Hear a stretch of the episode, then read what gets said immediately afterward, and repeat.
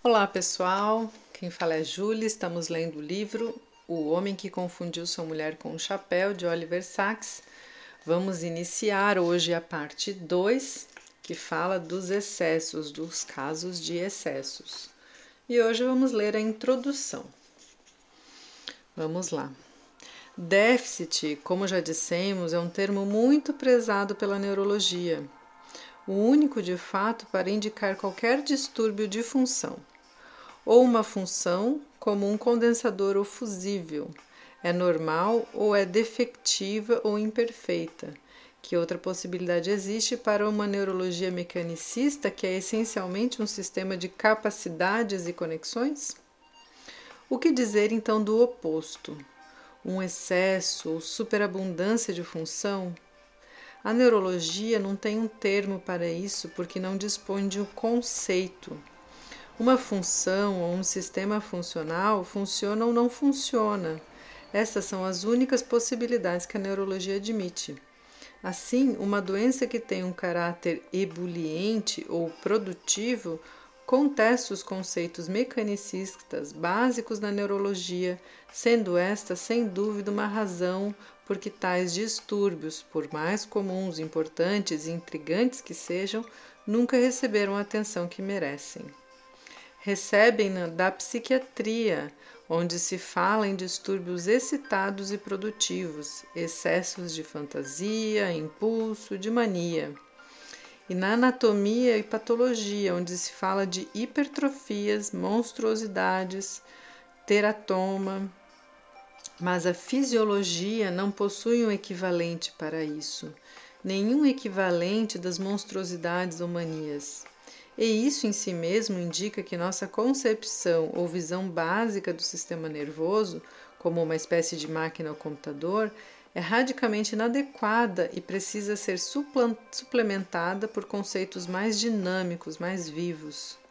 Essa inadequação radical pode não ficar patente quando consideramos apenas a perda. A privação de funções de que tratamos na parte 1, né, como, como nesse caso, mas se evidencia de imediato quando consideramos seus excessos, não a amnésia, mas a hipermnésia, não a gnosia, mas a hipergnosia, e todos os outros hipers que possamos imaginar. A neurologia clássica jacksoniana nunca leva em consideração esses distúrbios de excesso, ou seja, superabundâncias ou ampliações primárias de funções, em oposição às diminuições, as chamadas releases. É bem verdade que o próprio Huggins Jackson fez menção a estados hiperfisiológicos e superpositivos, mas nesse caso poderíamos dizer ele está dando asas ao seu entusiasmo, gracejando ou simplesmente apenas sendo fiel à sua experiência clínica, embora contrariando seus próprios conceitos mecânicos de função. Tais condições eram características de seu gênio do abismo entre seu naturalismo e seu rígido formalismo. Temos de vir quase até os dias atuais para encontrar um neurologista que pelo menos leve em consideração um excesso. Por exemplo, as duas biografias clínicas de Lúria são bem equilibradas. O primeiro livro é O Homem com o Mundo Despedaçado e o segundo é A Mente de um Minimista, minim, Mnemonista. A meu ver, a segunda é de longe a mais interessante, original das duas, pois constitui com efeito uma investigação da imaginação e memória, e uma investigação assim é impossível na neurologia clássica.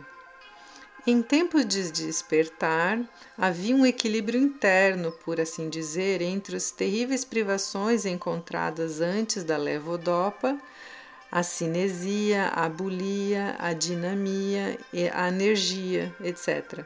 E os quase igualmente terríveis excessos verificados depois da levodopa, hipercinesia, hiperbulia, hiperdinamia e etc.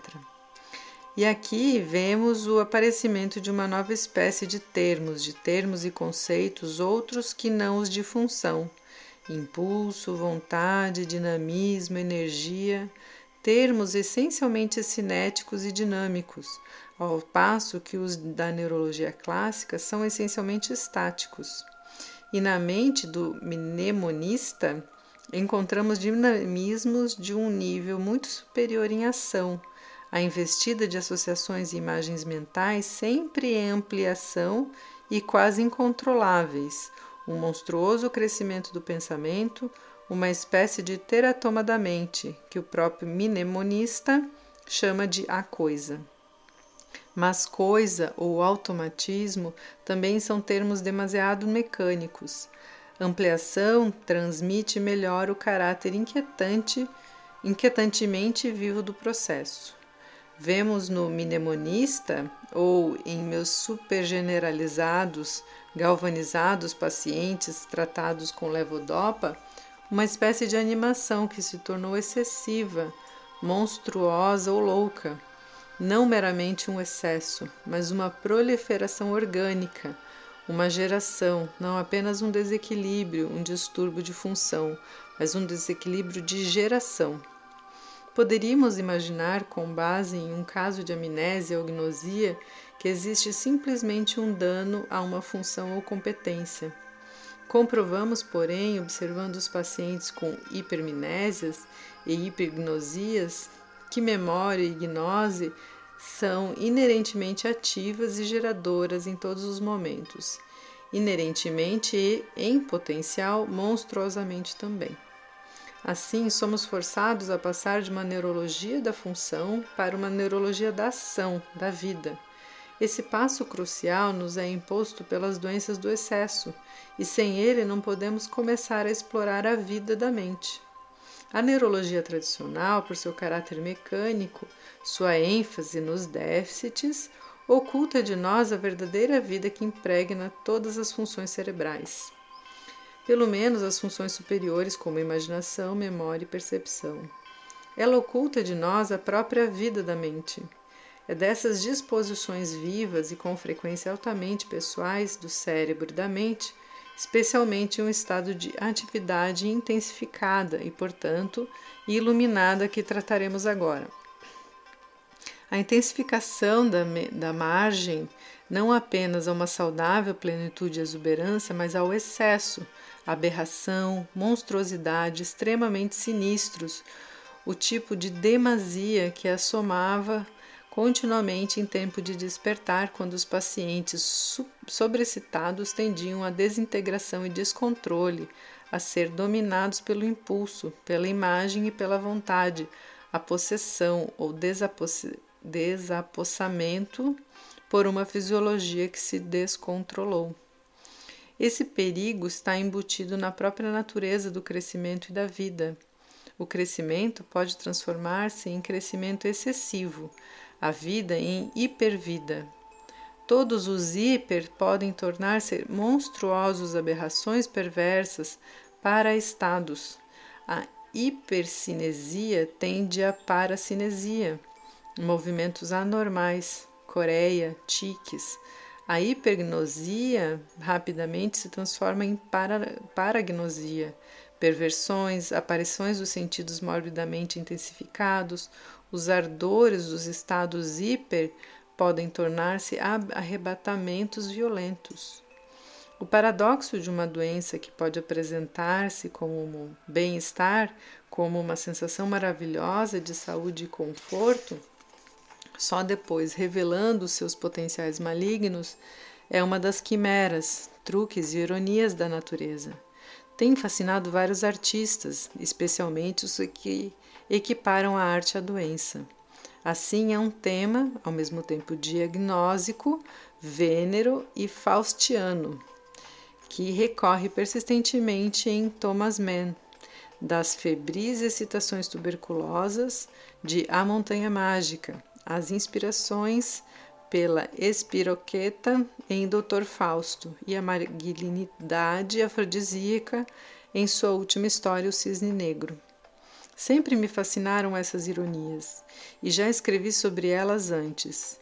Em Enxaqueca, mencionei os períodos de grande bem-estar que podem preceder ou constituir o início dos acessos, e citei o comentário de George Eliot de que se sentir perigosamente bem era com frequência para ela o aviso ou arauto de um acesso perigosamente bem que a ironia nisso expressa precisamente a duplicidade, o paradoxo de sentir-se bem demais. Pois, naturalmente, sentir-se bem não é motivo de queixa. As pessoas apreciam isso, têm prazer com essas sensações que são o polo mais distante da queixa. As pessoas reclamam quando se, se sentem mal e não bem, a não ser que, como George Eliot, percebam algum indício de que há algo errado ou perigo, seja graças ao conhecimento ou associação, seja pelo próprio excesso de excesso. Assim, embora um paciente dificilmente vá reclamar por sentir-se muito bem, pode desconfiar caso se sinta bem demais. Esse foi um tema central e, por assim dizer, cruel de tempo de despertar.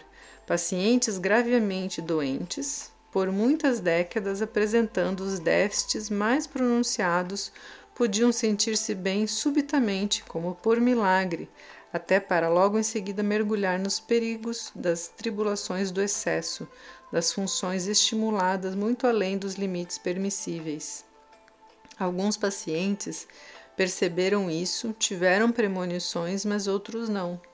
Por exemplo, Rose, no primeiro ardor da alegria da saúde recobrada, exclamou: É fabuloso, é esplêndido. Mas quando a situação acelerou-se na direção do descontrole, ela comentou: Isso não pode durar, alguma coisa horrível está para acontecer. De modo semelhante, com mais ou menos insight, o mesmo ocorreu à maioria dos outros, como com Leonard, quando ele passou da saciedade ao excesso. Sua abundância de saúde e energia, de graça, como ele a chamava, tornou-se abundante demais, começando a assumir uma forma exagerada.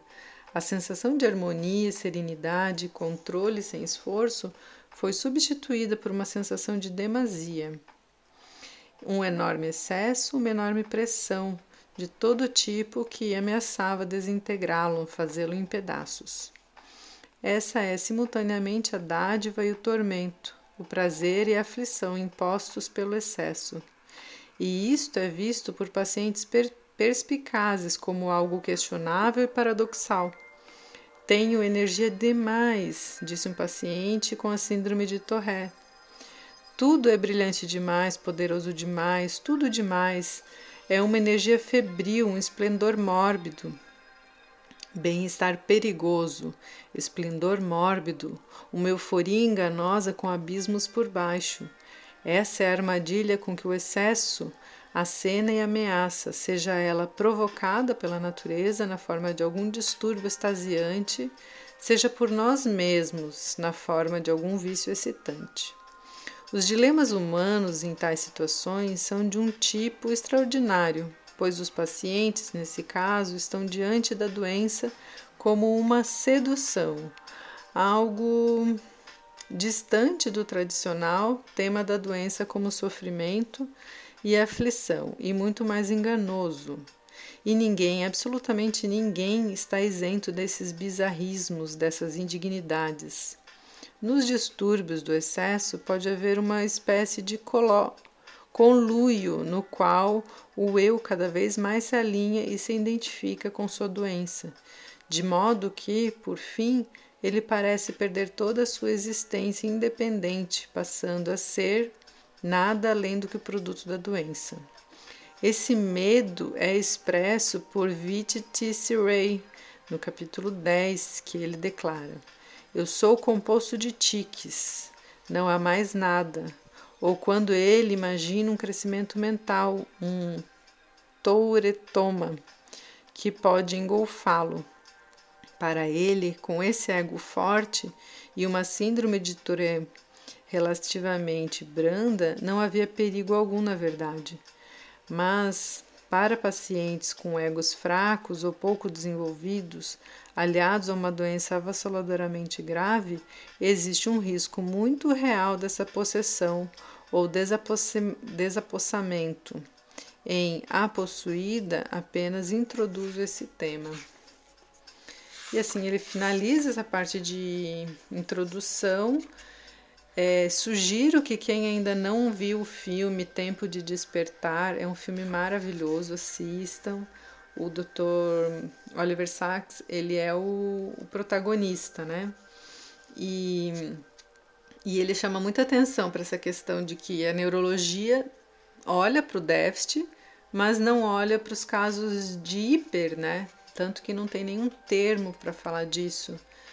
E que quando é hiper, passa-se os casos para psiquiatria, né? E por que não na neurologia se poderia é, atuar, né? Fiquei pensando nisso também.